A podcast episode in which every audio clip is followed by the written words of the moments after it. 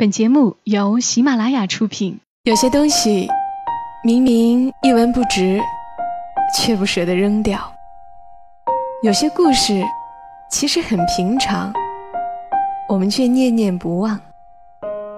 它们放在角落，或存入记忆的盒子，随时都能让我们重新看到一场大雨，一次分离，一杯咖啡，一个拥抱。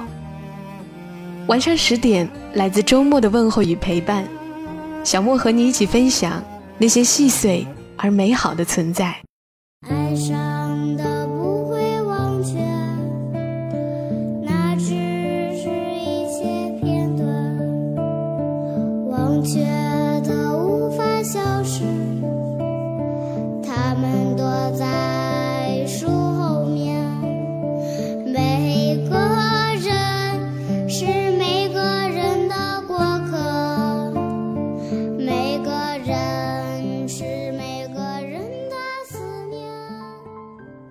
欢迎收听喜马拉雅晚上十点，我是小莫，大小的小，沉默的默，在湖南长沙带给你周末的问候，在这个周六的晚上，和你一起分享那些细碎而美好的存在。欢迎你通过下载喜马拉雅的手机客户端，搜索小莫幺二七幺二七，添加关注，然后收听小莫所有的节目。在准备这一期节目的时候，和好友木糖聊天，聊到金庸笔下的角色。他说最喜欢霍青桐和赵敏，我说我还非常喜欢穆婉清，然后我们就此话题延伸了好远。至于我为什么喜欢穆婉清呢？有一个作者很详细的叙述了出来，他叫骆瑞生，骆驼的骆，祥瑞的瑞，生长的生。今天的节目内容就是和你们来分享骆瑞生写下的这一篇《穆婉清，你之寂寞，你之欢喜》。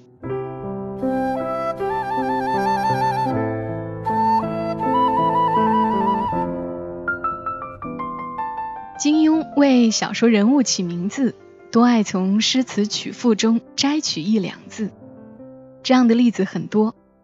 最难得的是，摘取的名字竟然和人物性格以及人生际遇符合，看到名字便大概知道他是怎么样的一个人了。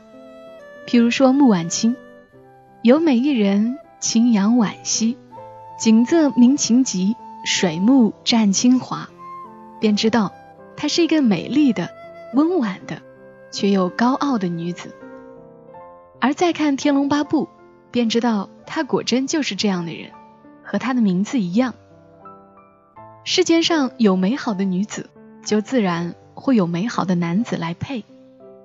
能配得起穆婉清的，整个《天龙八部》里大概就只有两人，一个是无崖子，一个是段誉。可是无崖子太老了。且自己的感情纠葛也理不顺，那么就只有段誉一人了。乔峰虽然是大英雄，但是师之粗莽；虚竹老实，武功高强，但又笨又不好看。慕容复虽然风度翩翩，但是是个伪君子。只有段誉是个美好的英俊的男子，配他穆婉清正好合适。可是段誉。偏偏又成为了穆婉清的哥哥，这对于穆婉清来说大概很难接受，因为这变化实在是太快了，起伏也太大了，简直比过山车还快还大。穆婉清之前遵母命，不以真面目示人，因为认为天下的男人皆是负心薄情之辈，穆婉清在这种教育下，自然不会对男人有期望，应该是做好一辈子孤零零之打算的。可是却偏偏遇到了段誉，恍然才明白天下的男子也并非如母亲所说，于是将整颗心都交了出去。可是交出去后，却又得知段誉是自己的哥哥，这颗心又不能交出去了。可是拿不回来了呀，那该怎么办？只能长断天涯了。穆婉清的悲剧就悲剧在这里。如果不遇到段誉，便不会以心相许；如果不以心相许，便不至以身相误。那日在无量山上，一个傻傻的段誉突然出现了。傻到什么地步呢？竟然为了一个陌生人不要自己的命了。明明手无缚鸡之力，却偏偏要管别人的闲事；明明可以逃走，却选择留了下来。太多这样出乎穆婉清意料的事情了。在穆婉清看来，段誉也该像别的男人那样贪生怕死、下流无耻。可是段誉却偏偏不是这样的。除了痴痴傻傻以外，长得又是那么好看，说话又好玩，自然会如一颗石子，在穆婉清平静的心湖里打起涟漪。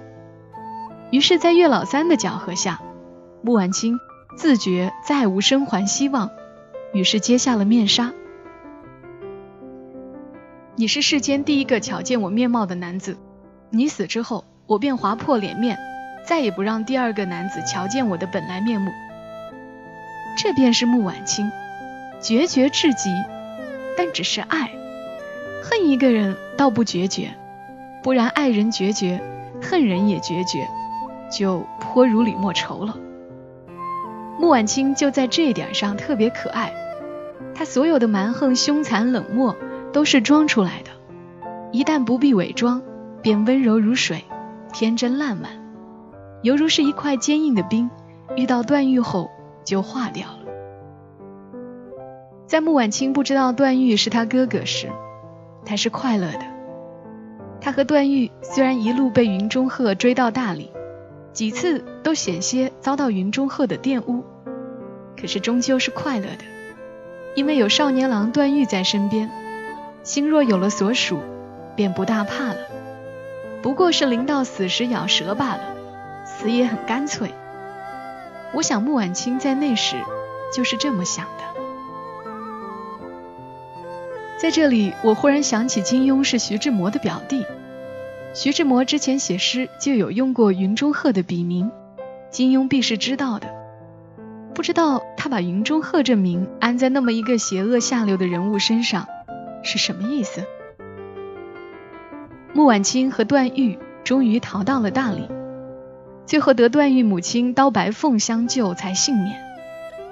穆婉清对于这么一个恩人，首先表现出来的不是感激，而是吃醋，这多可爱啊！也可见他心里全是段誉的，不然哪里会在危急时候还吃这些干醋？而吃醋的少女最为可爱了，吃的不多不少，多了就成了妒妇，少了又不够娇媚。也不够情深，所以我爱慕婉清，便是因为这些小情小绪。穆婉清的胆子也很大，第一次遇到段誉就敢私定终身，私定终身就敢跟着段誉回大理见父母，真是初生牛犊不畏虎啊！而他的少女心思，真是一线无余，令人心醉。当得知段誉是他哥哥后，穆婉清该是极端痛苦的，这种从没有到拥有，从拥有到失去，且都是对于少女来说最重要的东西。而且更无奈的是，这不是人力可以挽回的。穆婉清或许不怕死，但是却不敢为人伦，这种有心无力的感觉，最让人痛苦了。所以他在极喜极悲的对比下，就显得更可怜。可是能怎么办呢？也没办法。当他们被段延庆下了药，囚禁于一室的时候，穆婉清和段誉对对方的感情之别就显现出来了。段誉依旧想着不能丢段家脸面，而穆婉清只想着段郎。虽然真如此，有违人伦，但是男女对待感情的区别就能看出来了。女人在感情中更为感性。男人则更为理性。最终，段誉走了，在江南遇到了王语嫣，而穆婉清就没有出现了，只在段誉偶然的思绪里出现，只在最后的几章才出现，这是我觉得遗憾的一点。我喜欢穆婉清胜于王语嫣，所以我想穆婉清出来的章节多一点。毕竟无量山上的那七日太美，太让人怀念了。不过金庸的书有趣的点就在这里，不是出现章节多的人就更能让人记住，不少出现章节少的人反而能让人不忘记。比如说穆婉清无量山上逢段誉，比如说郭襄枫林渡口遇杨过，有些倾城只需要一眼。穆婉清再次出场是在西夏公主发出比武招亲的消息时，段誉跑不见了。大理段氏为了这桩政治婚姻，于是让穆婉清冒充段誉去把西夏公主娶到。于是穆婉清就变成了少年书生。骑在驴背上向灵州赶去了，在去灵州的路上，恰巧遇到了段誉。许久未见，以为安于兄妹之情的两人，却并没有。段誉虽然叫着妹子，但说的话却更像是对恋人说的。穆婉清虽然故意挑出他们的兄妹关系，但是一句话却露了馅儿：“你想我？”你为什么想我？你当真想我了？有耳朵的人都能听出此中的情意。第一个问自然是有点气愤的，然而深究下，便是这样的：穆婉清以为段誉没想他，所以气愤的反问。第二个问是穆婉清回过味来，知道段誉在想他，便口气软了，但还是不肯承认。非要逞强，有撒娇的成分。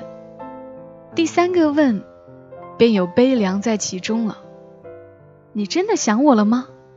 真的，那就好，因为我时时刻刻都在想你呀。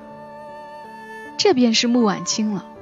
再深的感情也掩埋在平静下，再汹涌的潮流也涌动在平波下。他再也不会莽莽撞撞的爱上一个人了。他学会了控制自己的感情，尽管感情和在无量山上初遇时的感情并无变化，甚至更加深沉了。穆婉清是在第三章马吉相忧到第七章无忌悔多情出现的，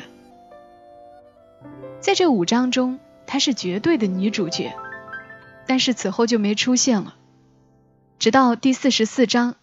念往求美眷良缘安在，才又出现，然后直至全书结束，他出现的章节不算多，所以写完他在书中出现的行迹，费不了多少笔墨。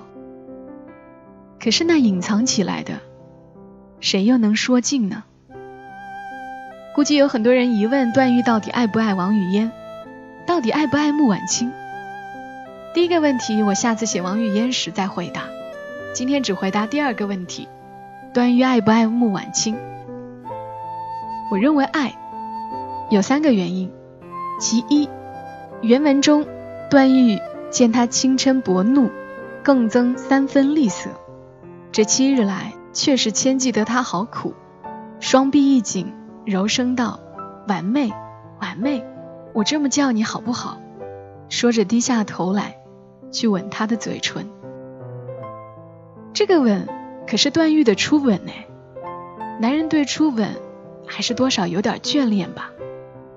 而且段誉在全书结束前和女人最亲近的关系就是接吻了，而这一点段誉大概是不会忘记的。当然这是玩笑，我之所以将这个作为第一个理由，是因为那时候段誉是真心爱穆婉清的，甚至将穆婉清带到大理见父母，要不是真喜欢。会这么做吗？一个少年，一个少女，一个有才，一个有貌，美好的爱情是极容易产生的，而且这还是他们各自的初恋。段誉最后放弃穆婉清，也是因为知道了他们是兄妹，不可能有男女之情。而在此之前，段誉必定是爱着穆婉清的，这也必定是段誉最美好的记忆之一。第二点，原文当中说，段誉转念又想，要是我一生一世跟一个姑娘在太湖中乘舟荡漾，若跟王姑娘在一起，我会神不守舍，魂不附体；跟婉妹在一起，难保不惹动情乱伦之孽，跟灵妹在一起，两人从早到晚胡说八说，嘻嘻哈哈。爱情是什么？情与欲也。有情无欲是太监，有欲无情是流氓，有情有欲才是爱情。段誉自己的想法说得很清楚，他对王语嫣很难有男女之情，更多的是一种向往、仰视。他将王语嫣当做了一个仙子，不敢动半点心思，所以很难说得上是爱情。而和钟灵更像是兄妹，既无仰视，也无男女之情，只是妹妹而已。独独穆婉清能挑起段誉的欲来，他自然对穆婉清有情，现在又有欲，自然就是爱情了。而且是考虑到这是乱伦的，但依旧控制不住。这又符合了爱情的另一个特征，那就是盲目不理性。其三，段誉见王姑娘对两人乃是兄妹之事，既不伤心惋惜，亦无缠绵留恋，比之当年穆婉清得知是自己妹子之时的凄然欲绝情状，浑不相同，心中忽有所感。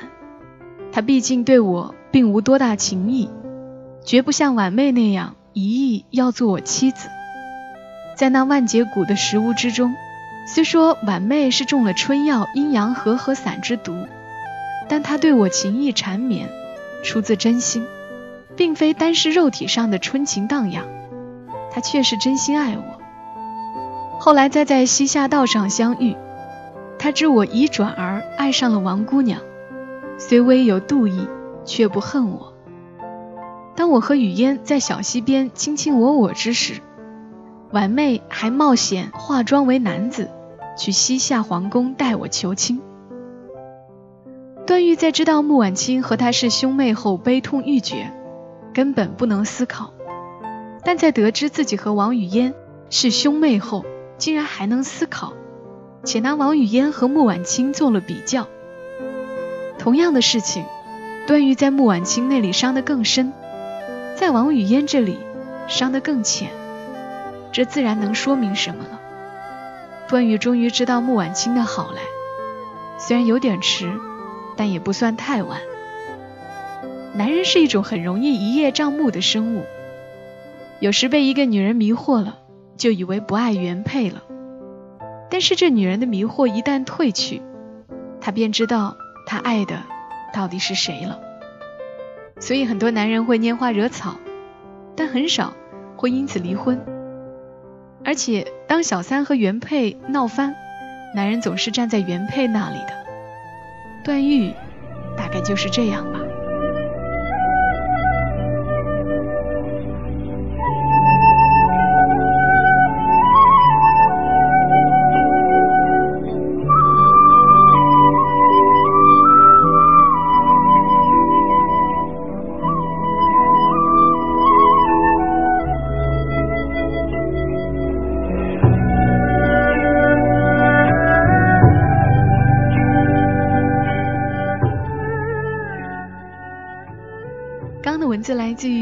骆瑞生的《穆婉清》，你之寂寞，你之欢喜。金庸创作出的这个武侠世界，里面的这些江湖人物，仿佛真的存在一般。尤其是《天龙八部》里面的人物众多，除去主角以外，很多出场并不多的人物也让人惦记。骆瑞生喜欢研究这些人物，由此又能衍生出很多不同的故事。如果你喜欢今天和你分享的这些内容，可以在豆瓣上搜索骆瑞生或者他的微信公众号声云楼，关注他。晚上十点和你分享那些细碎而美好的存在。今晚的节目就到这里，感谢你的收听，我们下期声音再会。小莫在长沙跟你说晚安。